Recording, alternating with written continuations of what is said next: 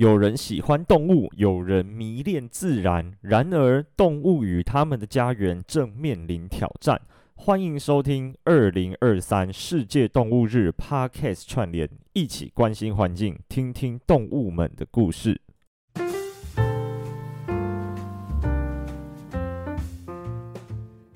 Hello，大家好，欢迎收听登山者日志，我是 Yuzu。哎，有没有觉得不一样？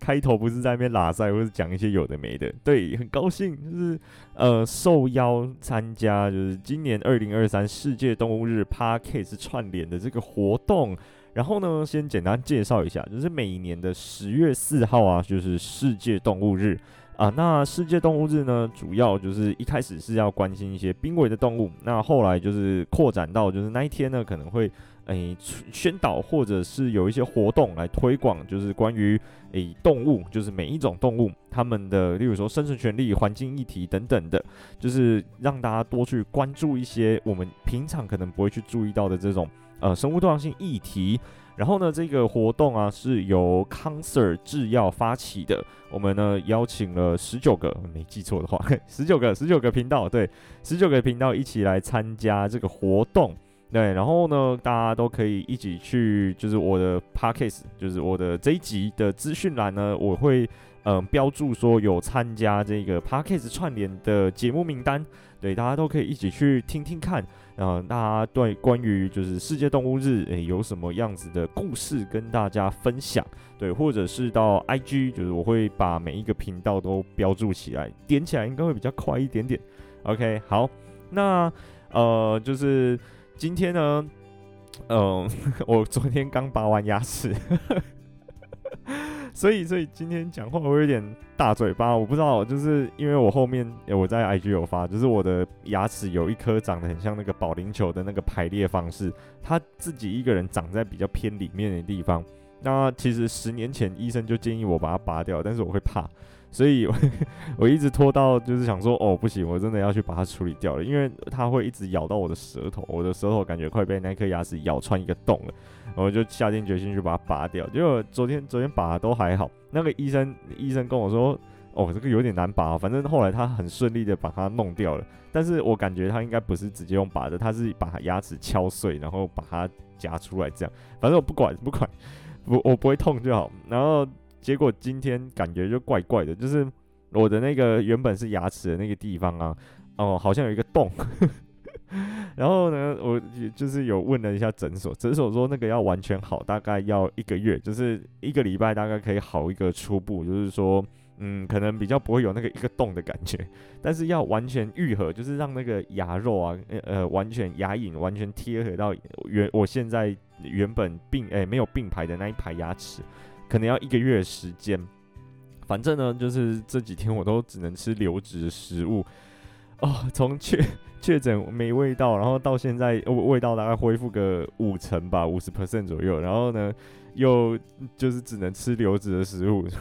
有点多灾多难的感觉。而且去看牙医，真的会发现一大堆牙齿的问题。就是去看了照了 X 光，才知道说我的四颗智齿都是横的，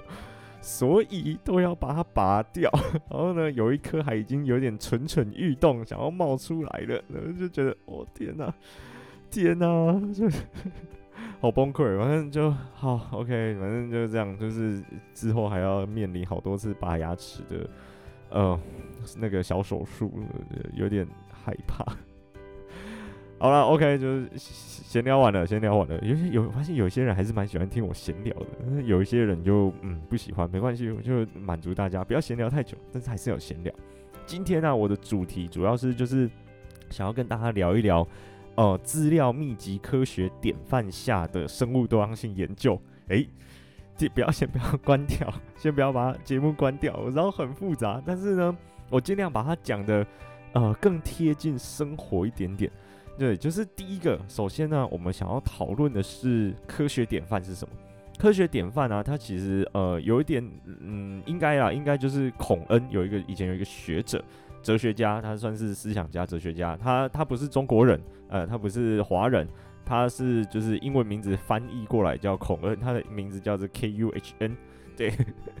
然后呢，他就是提出了一个呃科学革命跟典范转移的一个过程，就是他他其实发现说，我们从过去，比如说什么从亚里士多德，然后到现今，比如说亚里士多德啊、牛顿啊什么，嗯，这种就是他们各个发现不同科学呃典范，或者是科学新知突破性的科学发展的这一些历程，一直到现今，那有哪一些发展跟它的一个 pattern，就是它的一个转换模式到底是如何？就是呢，其实他发现说，我们一开，我们大部分的科学时期，就是科学时期，例如说现代这个时期，好了，基本上啊都是处于一个常态性科学的一个状态。就是呢，我们科学家或者是世人哦，有一个普遍相信的一个价值，就是呢，我们大部分有一个呃普世的那种价值观。OK，我们就是相信这一套流程，它叫做科学，它可能是一个客观，然后可以去证明或者是验证。诶，有一些思想，或者是有一些理论，那会会为我们的生活可能带来一些改变。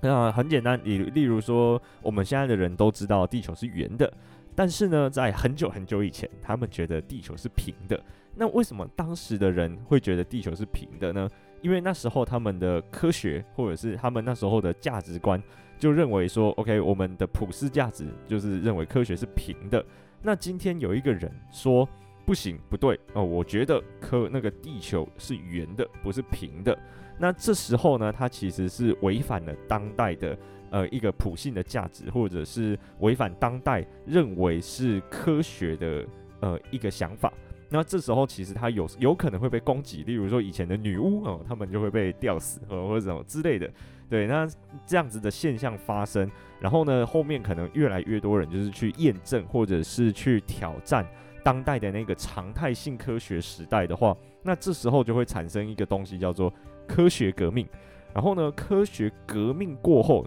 就是会进到下一个啊常态性的科学时代。就是我比如说，我们从地平说，然后呢演进到就是证实了，OK，地球是圆的，到地圆说，然后呢就是不同的科学时代。那这样子呢，其实就可以说是一种典范的转移。就是我们的这个普信价值已经转变成另外一种呃价值观，或者是另外一种标准。那 OK，那我们就可以称为是科学典范的转移，就是这样。那从过去到现在啊，其实大概可以分成四个呃科学典范时代。第一个呢是实验科学典范，就是 experiment 呃 experimental science，对，科实验科学典范。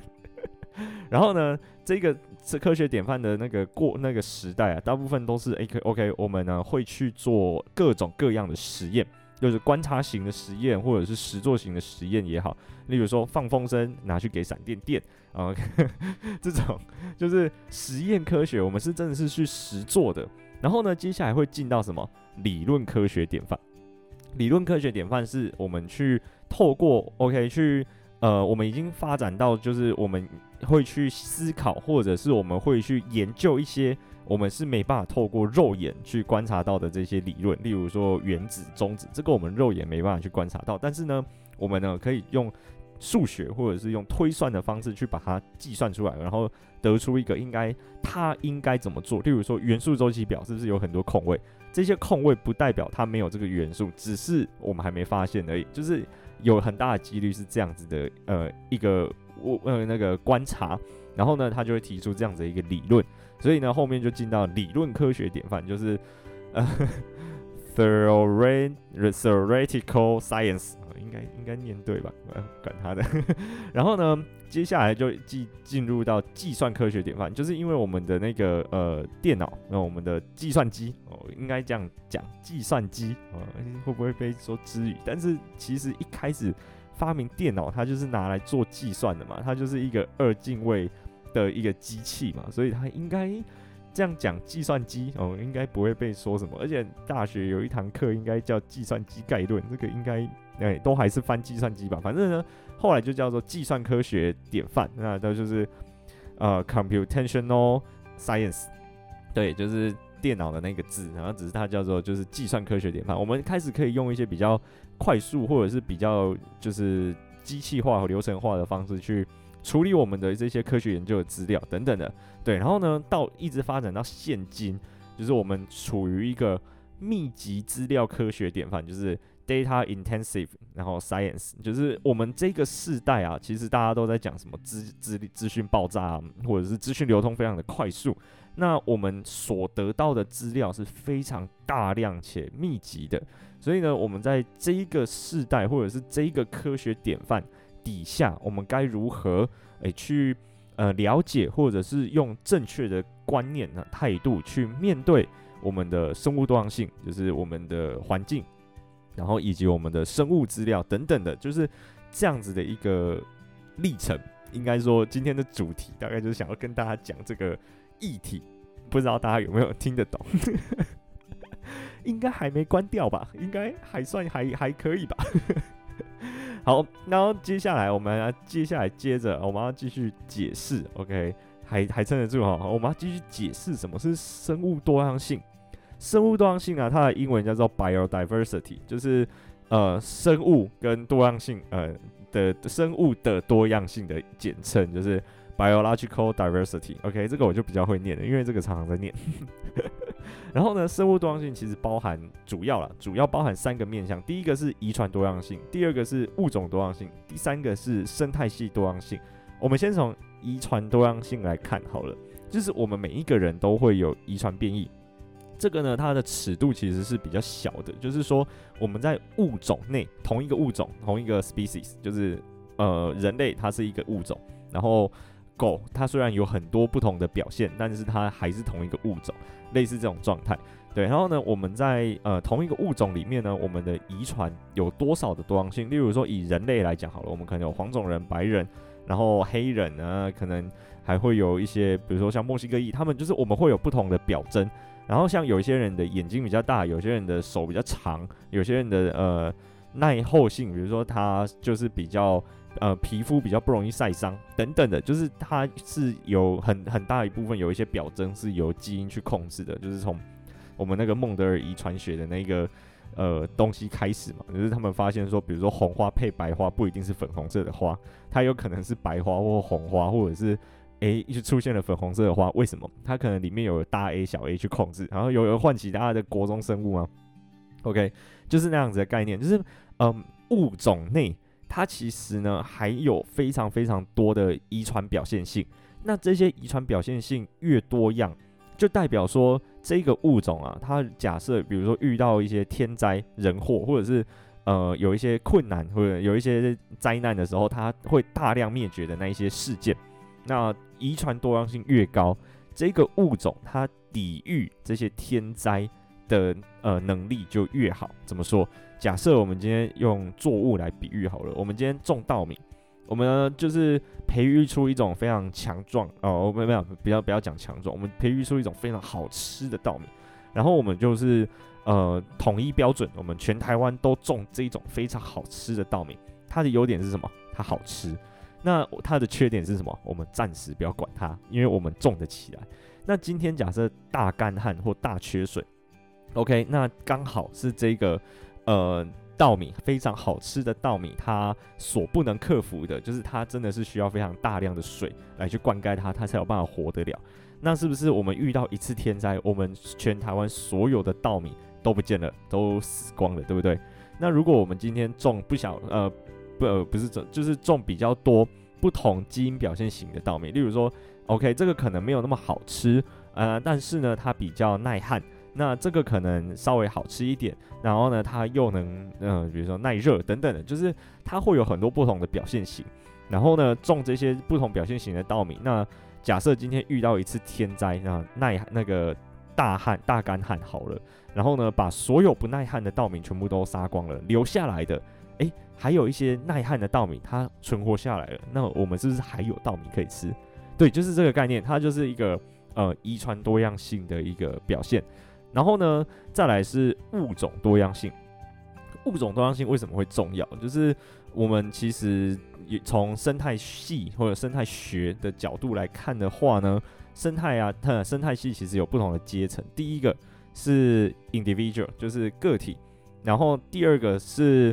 呃 population，就是族群；然后第三个是 community，就是群落。然后呢，第一个个体很好理解，我是一个个体，呃，听众们你们也是一个个个别是一个个体。然后一株草是一个个体，一只蜜蜂是一个个体，它是分别是不同的物种，或者是同一个物种，但是它只有一个。然后呢，再 population，我们人会聚集起来，然后形成，比如说一个团体或者什么一个社区，然后有一个比如说里长等等的，他来领导我们这个社区，然后它是会有一个组织结构的。然后例如说像狮子好了，它可能有一只公的领导好几只母的，然后呢底下又有小朋友，那它是一个狮群，然后有猴群。它是同一个物种组成的，然后它是有不同的呃 individual，它是有多个不同的个体在这个族群里面 population，那它就是另外一个阶层。那 community 是什么？community 呢，就是它包含了不同的族群，就是今天呢，在一片森林里面有猴子，然后有狮子，诶诶，会吗？然后不管，然后就是有猴子啊，有狮子，然后可能又有一些树。然后这些树呢，里面可能又有，比如说，呃，华山松，然后可能又有其他的，然后不同的树，那它们分别有好几颗个体，然后它们也是自己的族群，这样子呢，其实就构成了 population。记得这里都还是生物，对，然后再来下一个呢，是加入了非生物的因子，就是 community 再上去，应该就是我没记错的话，应该就是 landscape，就是地景。什么是地景？就是我们刚才前面讲的都是生物嘛。树，它虽然是呃，比如说猴子啊，或者是一些生物的栖息地，或者是他们以这一个呃生物为筑巢地，但是树还是生物，它还是呃有生命的东西，对，所以它还不算是非生物。然后呢，我这些东西就是不同的生物族群组组成起来的东西，叫做 community。那如果我们今天把非生物因子加进去，例如说土壤，或者是流域水域环境的话，我们就是把水。石头等等的这种非生物的因子，空气，然后这些东西加进去，那它就会变成是一个 landscape。就是 landscape 的概念有点像是大家有看过空照图吗？空照图这样子看下去，比如说 Google 的卫星图看下去，是不是有一些区域可能是农田，然后呢有一些区域是树林，有一些区域是河流，那它呢其实就是呃有好几个不同的斑块。组成的一个很大的 landscape，就是它是一个地景。我们讲它的中文翻译叫地景，就是地上的景色的感觉。对，然后这些地景呢，其实可以包含了不同的呃生态小小小的那种生态系统。对，然后就是它在里面各自有各自的 community，然后呢每一个 community 里面又包含了不同的 population，然后这些 population 又是由不同的 individual 去组成的。那就是这样。然后呢，再上去就是生态系统，就是它其实会包含了一些循环系统，例如说氮循环，然后呢，呃，氧循环、水循环等等的，它把这些循环包进去，它就是一个呃完整的生态系统。对，然后那这些东西呢，其实就是很重要的，我们去定义一个生态系统它健不健全，或者是呃它的多样性为何，我们会用生物多样性去定义。对，最简单的，然后也是最直接、最常用的一个方法，就是我们会去用生物多样性来去定义一个生态系统，它的，例如说，呃，丰富度，然后或者是它的，呃，一些数值等等，然后来去讨论，诶，是不同的原因造成这些生态系统之间有不同的差异。例如说，这个地方比较冷，那它可能就只有一些适应冷环境的物种在这边，然后在雨林。那边多多雨，然后又热，所以它可能有很多不同的物种会生存在那个地方，等等的，就是我们可以去用生物多样性的角度来去讨论，哎，每一个生态系统之间的差异跟特色为何？对，然后呃，刚才前面讲的，它其实就是呃各个层次的这种生命形式跟生物多样，就是它的多样性的表现。我不知道大家这样听听得懂。我们讲简单一点好了，就是生物多样性在生活中有哪一些呃可以感受得到的影响？那就是最近这几年可能会有人在讲，就是蜂蜜呃的状况就是越来越少啊，呃，越来越难买到蜂蜜，或者是说就是蜂蜜越来越贵，这个是为什么？就是我们呢，其实生活中的呃蜜蜂这种昆虫，我们生活中其实很重要的一个东西是昆虫，昆虫呢会去帮植物授粉，对不对？然后呢，植物就可以繁殖。那植物可以繁殖，它就可以提供呃其他生物一个栖息地，或者是它可以去涵养水分等等的，就是它其实是一个很重要的媒介，昆虫了，呃，对于整个生态系统的维持来说是一个很重要的媒介。那我们今天呢，假设我们有使用农药，或者是使用一些呃化学药剂，而去污染到我们的环境、水源也好、空气也好等等的，那这些昆虫通常他们会是第一个受害的。例如说，我们去喷农药，要防的是什么？防病虫害，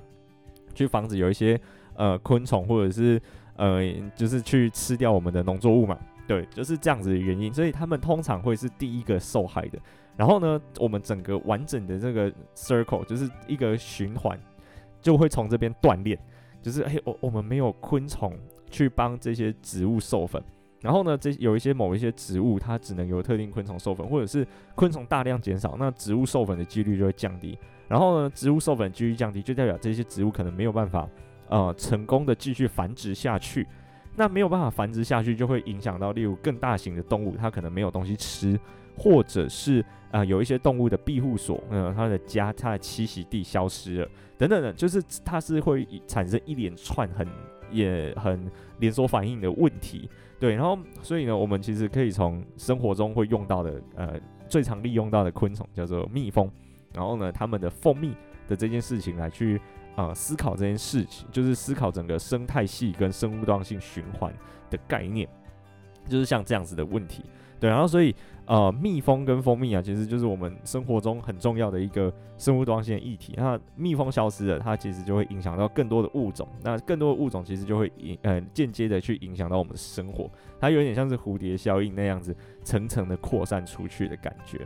OK，好，那我们。然后到这边还 OK 吗？会不会会不会今天大家这一集就觉得很无聊？应该不会吧。我我其实，然后讲一点放松的，就是像像在上课一样。那学生都喜欢听老师讲一些拉塞的东西。就是呢，呃，我的本业，呃，最最近最近有的厂商在问我说，我的本业到底是什么？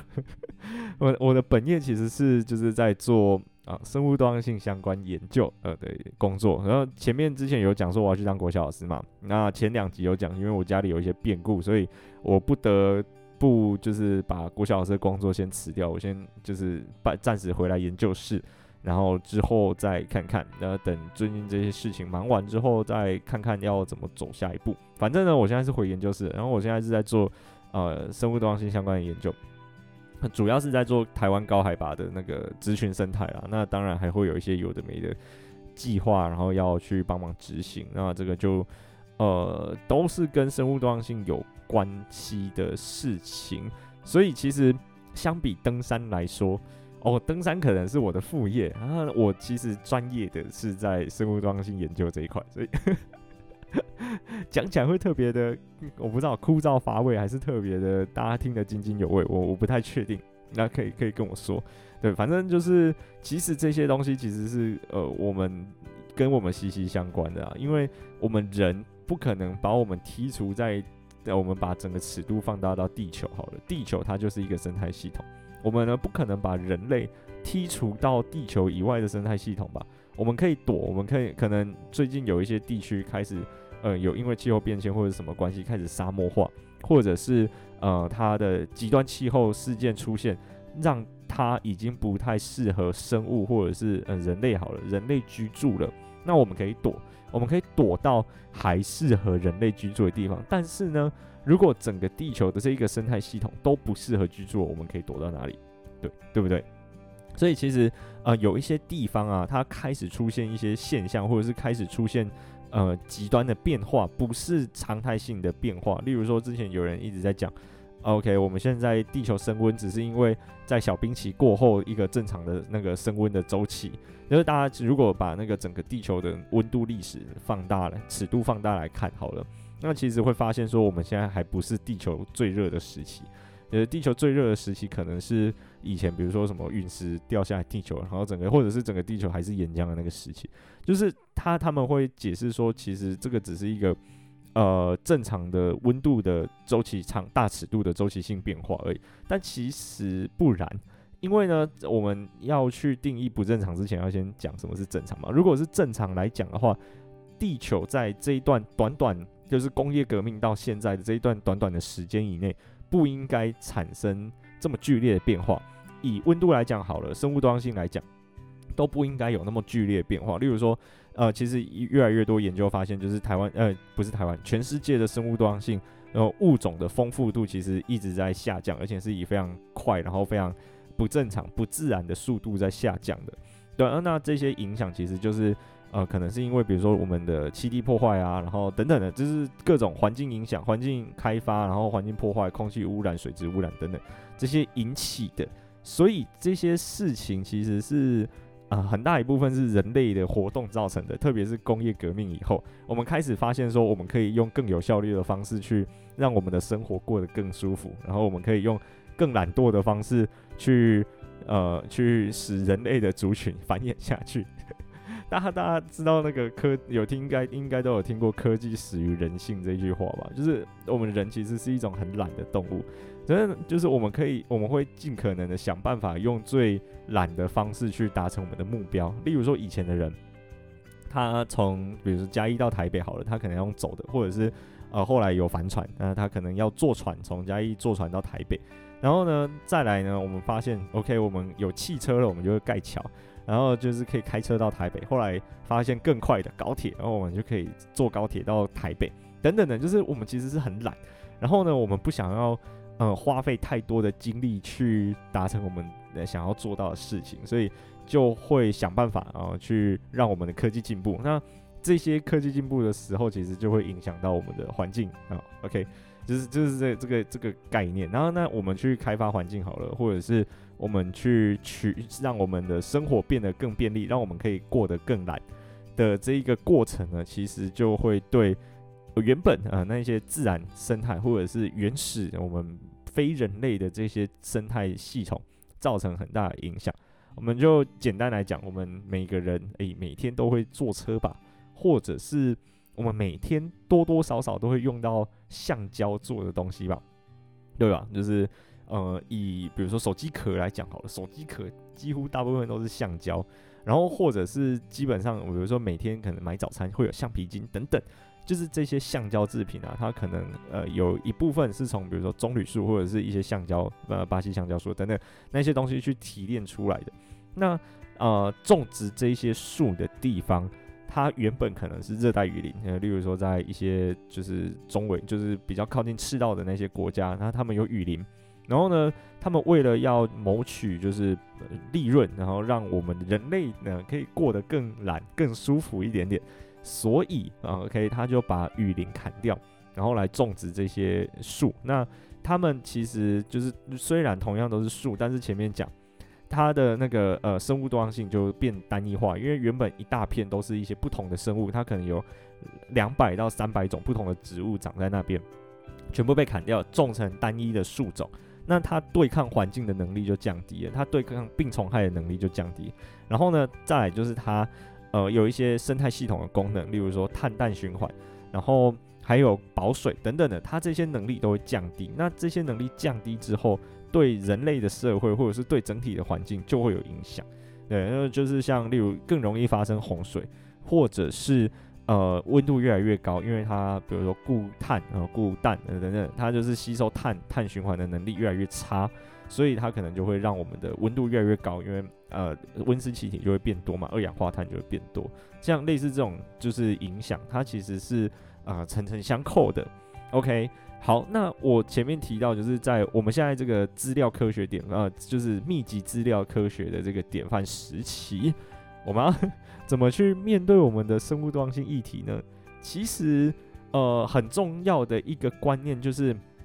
我们到底是在收集资料，还是在收集垃圾？就是我们很容易，然后可以很大量的去取得资料，就是呃一一直有人在讲，我们可能现在的人滑手机都是在滑一个。心酸的，或者是在滑一个不知所以然，那么就是比如说滑短影音好了，那我们的脑内就会快速的分泌多巴胺，然后就会让我们的呃心情感到愉悦或者是放松，所以我们就越来越难去呃专注或者是花时间在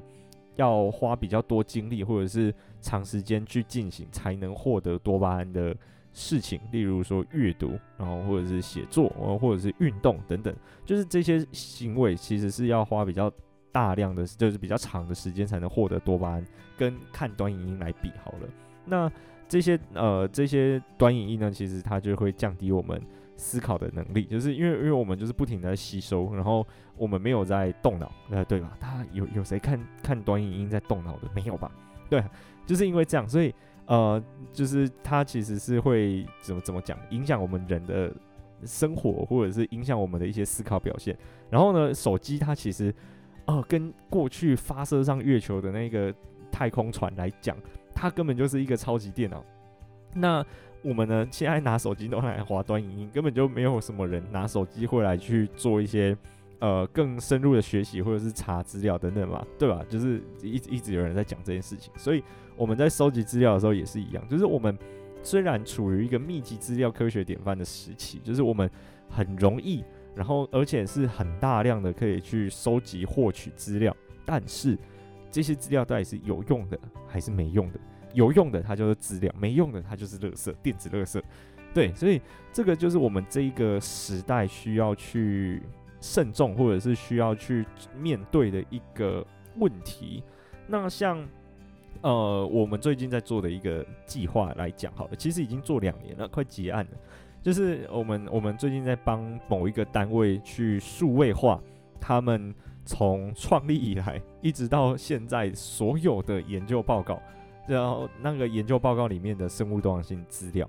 就是呢，呃，我们每我们有一些单位，他们会有一些委托计划嘛，像其实我们研究室也接了非常多。那我们这受到这些计划委托，就要去做一些研究跟调查。然后我们就以比如说什么，嗯，台湾黑熊调查来讲好了。那早很早很早期的这些研究报告啊，它其实里面的一些数据或者是一些，呃，比如说台湾黑熊出没的点位，它没有数位化。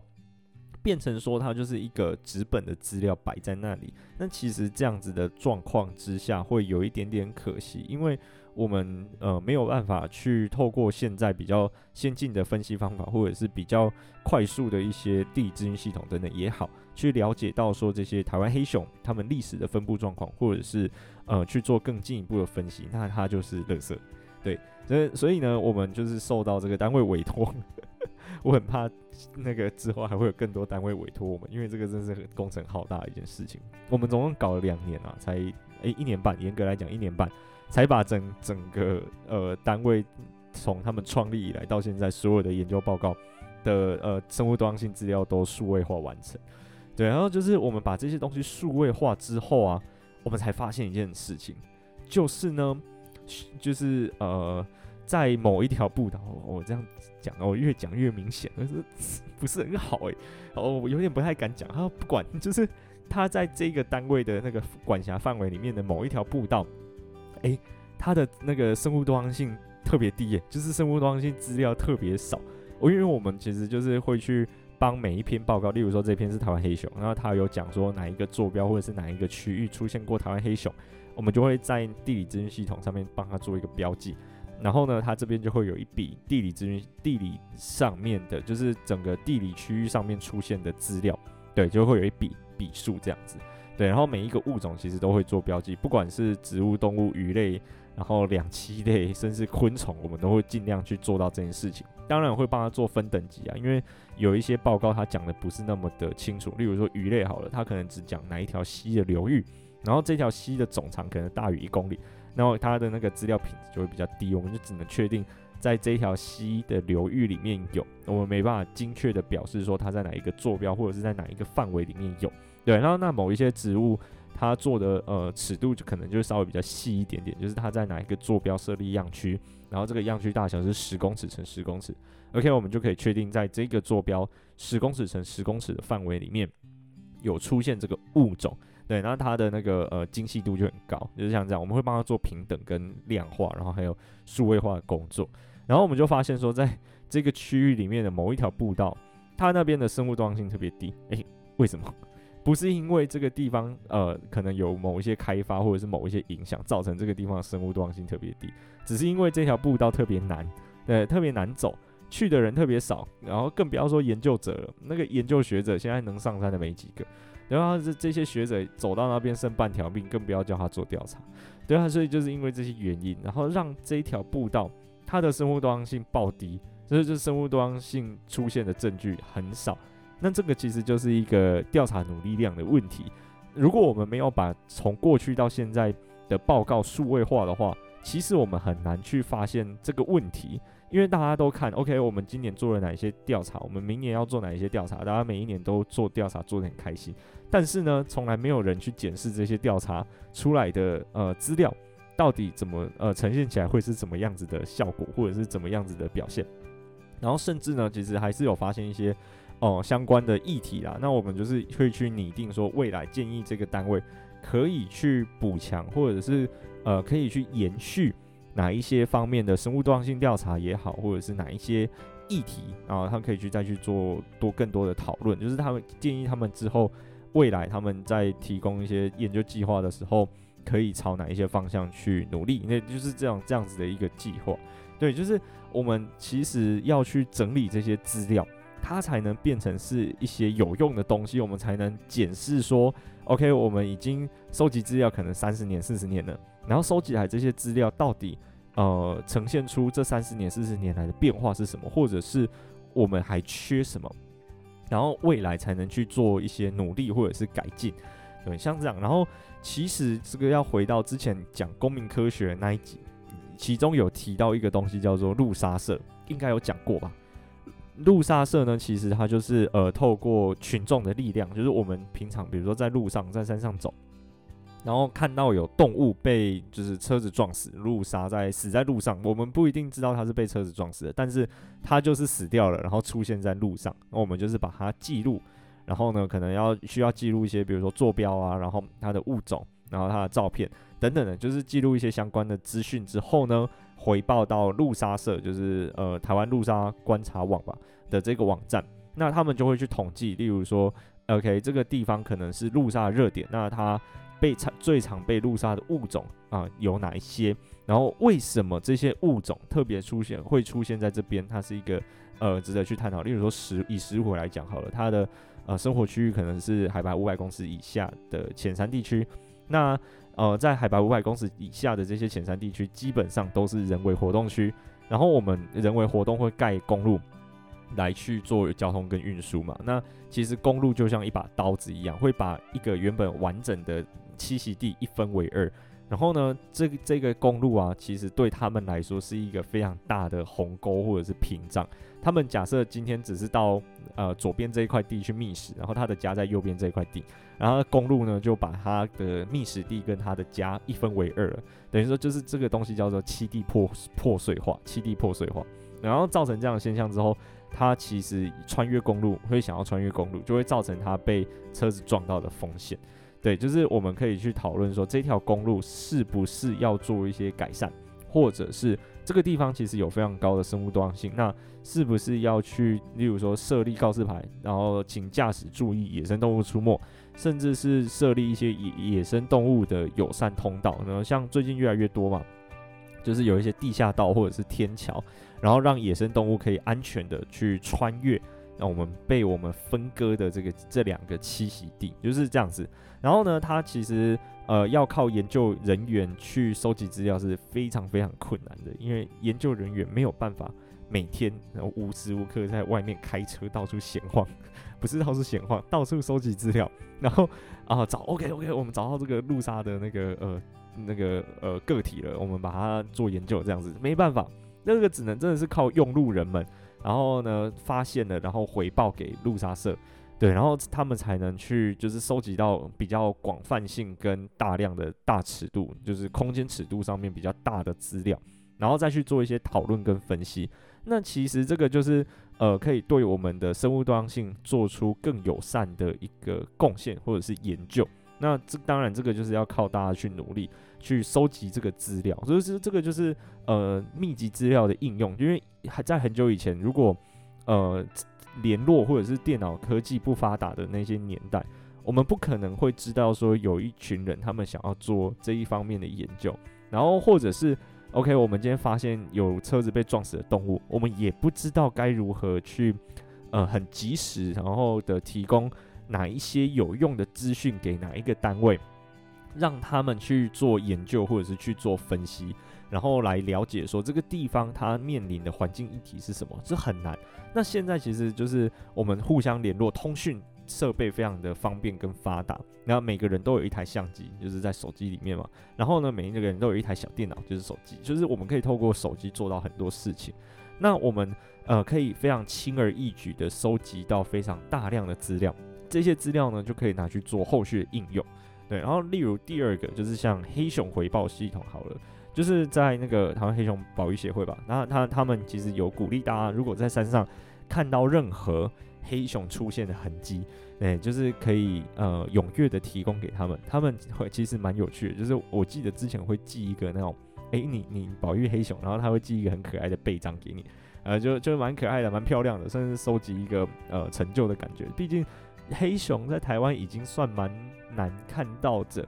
然后呢，如果发现的话，哦，我们其实就是把这个我们看到它的坐标，然后或者是看到它的一些证据，然后它是幼体或者是它的粪便、它的爪痕等等，提供给黑熊保育协会，他们会再去做分析。例如说，他们呃之前就是有用一些呃。比如说黑熊迁徙路径，然后或者是黑熊好发活动的季节等等，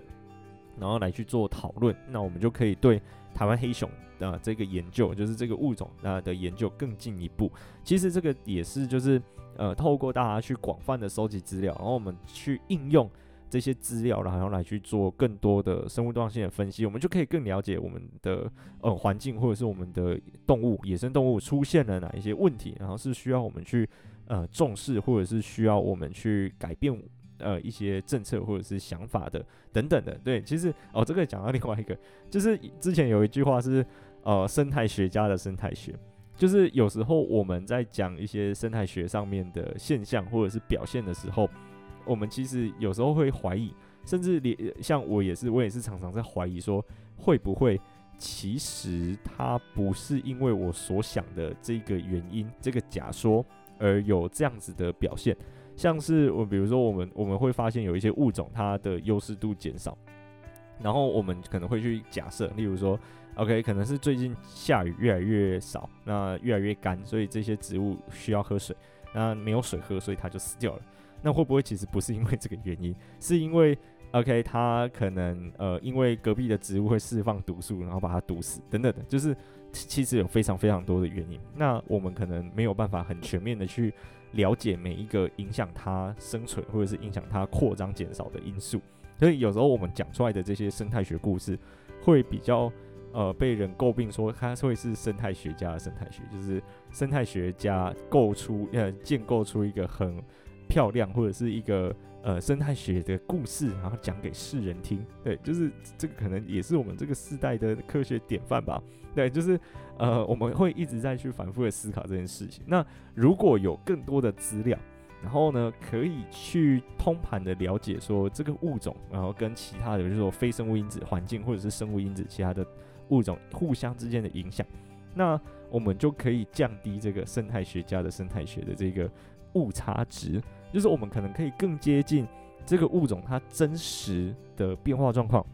那我们就可以再去做更多的研究，更客观的去了解这些事情。所以其实这个也就是呃鼓励大家去收集资料，帮忙收集资料，然后我们可能可以去做更多的研究的一个原因。那有讲讲说啊，台湾黑熊少个两只，对我们的生活是不是？其实影响没有到那么的大。有另外一个对我们的生活影响很大的是像海蟾蜍。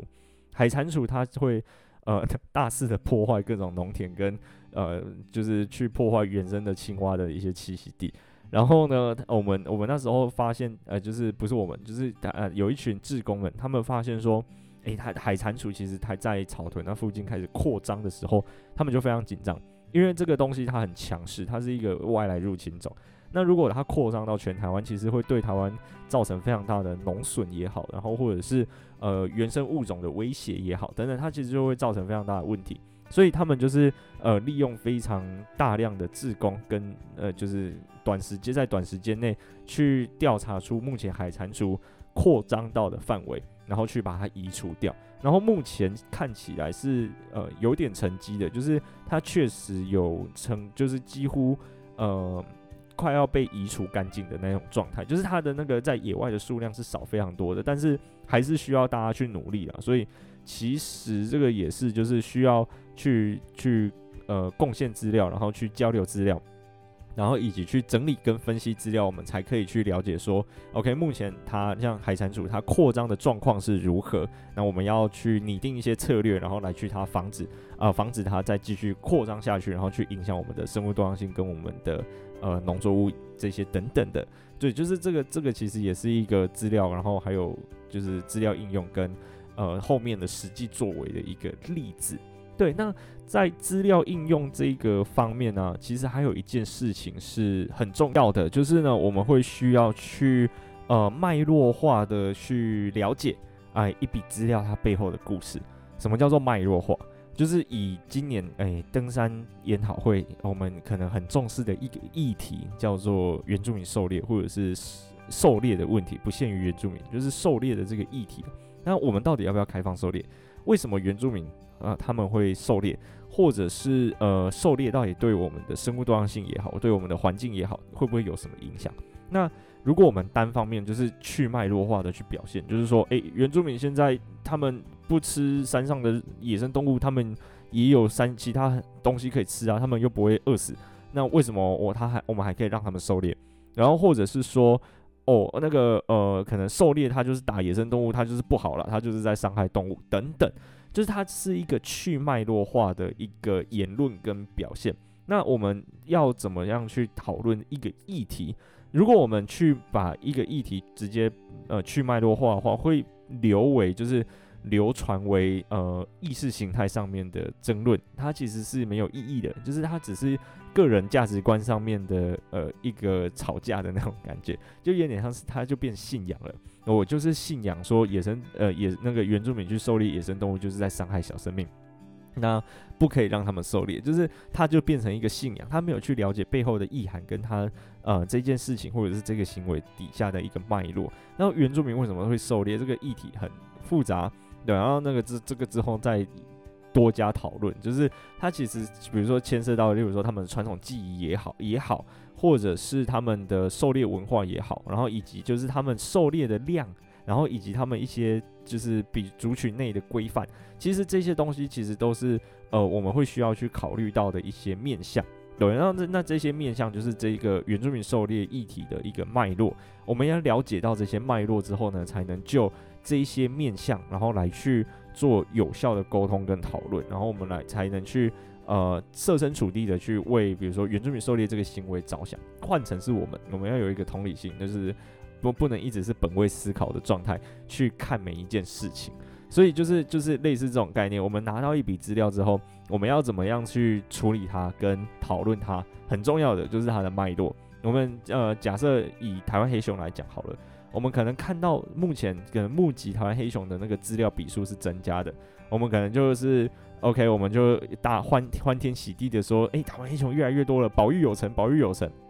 但是呢，会不会有一个现象，其实是人为活动增加了，我们更深入到台湾黑熊会出现的地区，所以我们看到的台湾黑熊更多，会不会有这个可能？诶，有。那会不会有另外一个可能是，嗯、呃，比如说，呃，台湾黑熊它。呃，山上的食物越来越少，所以它更接近人为活动区。例如说，最近有越来越多台湾黑熊闯进山屋厨房的那个新闻，或者是呃案例嘛？那会不会是因为这样，所以人类遇到台湾黑熊的几率才会增加？就是它背后其实是有一个呃脉络，跟它影响它造成这个行为的呃故事所在。然后我们要去了解它背后的这个脉络，我们才有办法更有效的去讨论说，OK，这笔资料，那或者是这些资料，它能提供我们那有什么样子的帮助，或者是让我们有什么样子的想法？对，那就是就是这这个概念，其实就是我们现在在这个资料密集科学典范时代，面对生物多样性资料需要去具备的一些基本的思考能力，就是我们不能去。呃，看到一些基本就是表征，对，就是一些很表面的现象或者是议题的时候，就很大肆，不，我我是其实不是很喜欢这种行为，就是很大肆的去评论呃一件事情，因为其实一件事情它背后可能就是包含刚刚我前面讲的嘛，就是有很多不同的因因素去影响它，我们可能只是没有看到它主要影响的那个因子。而已。就是我们每个人都有每个人的价值观跟立场，但是呢，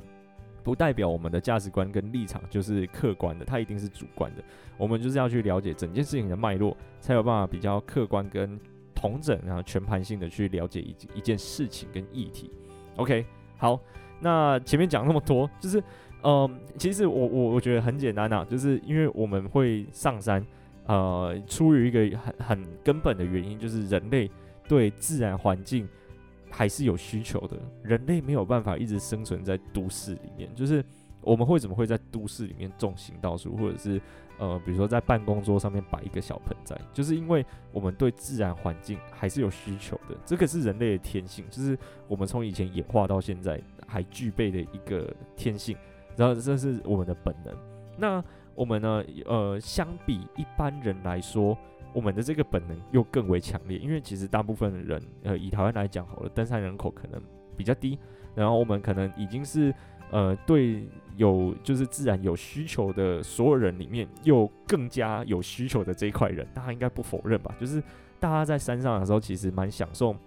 呃，在山里面的这个环境，不论是风景也好，或者是。呃，整体的氛围、空气、温度等等的也好，就是其实我们在山里面是比较放松跟享受的。那我们对这样子的一个自然环境有需求，那我们就更应该了解这样子的一个环境。就是我前面讲，它这个山它是有一个脉络的。那呃，山会是山的样子，它也有它的发展脉络。它呢，生物多样性其实构成了我们所看到的世界。从微生物就是帮我们分解一些，比如说腐烂的东西啊，或者是等等，那它就是一个分解者。然后一直到比如说千年的巨木，它可能是提供一个栖地，或者是它是一个生产者的角色。然后到比如说水鹿啊，或者是什么，它是一级消费者。然后可能到石骨，它是肉食性的动物；老鹰肉食性的动物；黑熊它也会吃肉，它是杂食性的动物。它们可能是高级消费者，就是它它其实是呃有不同的阶层跟不同的物种。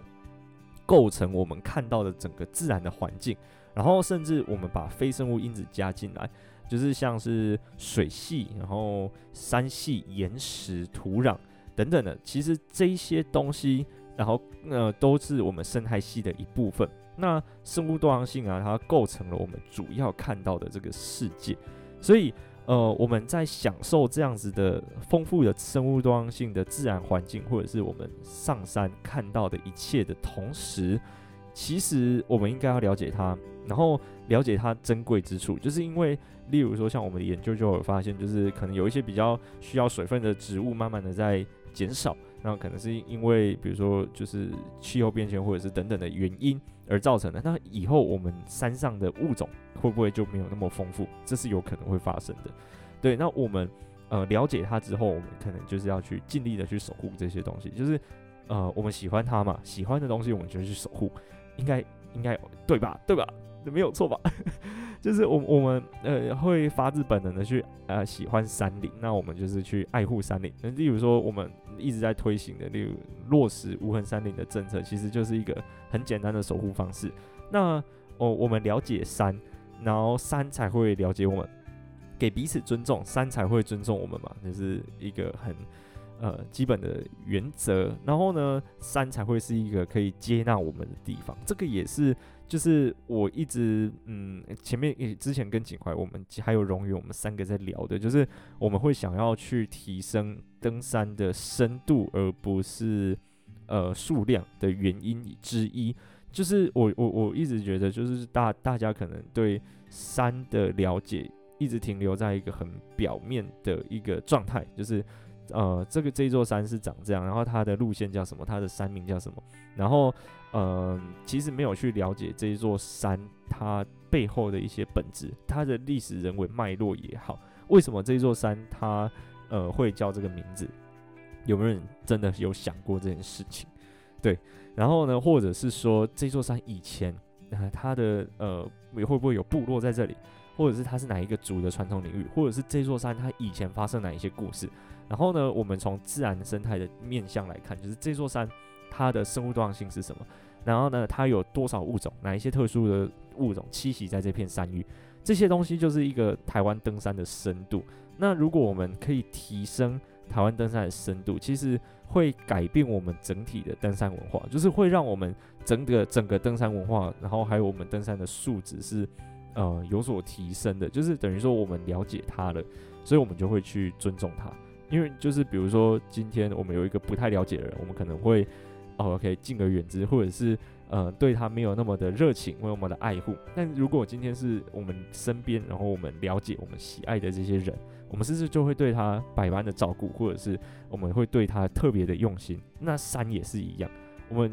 一直在亲近他，或者是我们是有需求去靠近山的，呃，靠近自然环境的，但是我们又不去了解他，或者是呃了解他停留在一个很表面的一些状态。其实我们很难去发自内心的去爱护山，或者是去呃做到一些像无痕山林这样，或者是会去做到一些保护生物多样性的行为等等。对，就是，呃，还是真的是需要大家多去了解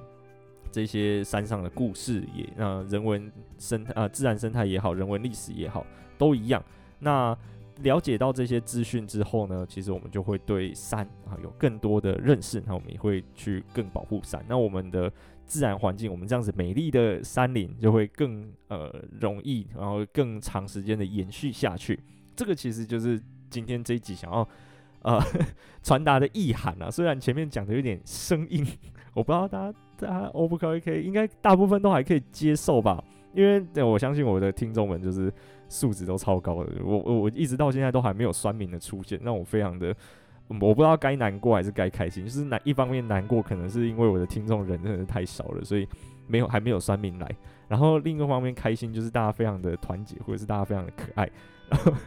真的，真的，我真的觉得大家都很可爱，然后就就是呃，都很挺我，都很支持我，对啊，然后 OK 就这样，然后最后呢，我想要念一下，就是有参与呃，就是这一次世界动物日 Podcast 串联的节目名单，第一个是康 Sir 制药，第二个是小沙发时光，然后第三个啊、呃、耳朵旅行社，然后下一个故事坚果塔，然后呃咖啡。儿童故事书，然后再下一个早安荒野，然后下一个是 A Awesome Money，应该是这样念吧？我会我会把他的名字列在我的资讯栏里面。然后下一个心里是干杯，然后再来是就就就决定是你了，松松。然后下一个挺挺动物，松松聊。然后下一个是 Feel the Wild 野味工作坊。接下来你所不知道的动物世界。然后下一个，呃，捕捉野生的李欧娜乘以阿亮，再下一个宁可当吃货，好，下一个巧言巧语，再下一个天下第一台，然后下一个宇宙流，最后一个生态杂谈。我们这些创作者就是 Podcast 节目，其实就是有针，就是针对呃世界动物这个主题来做串联，然后我们都会呃有一集像这样子的节目，每一个人的呃主题是不一样的。那我们就是会针对相关的议题来去做讨论或者是分享，所以呃鼓励大家如果对这方面有兴趣的话，都可以去听听看。对，我是自己是觉得蛮有意义的，然后也蛮有趣的一个活动。OK，好，那我是有师傅，然后我们下次再见啦，拜拜。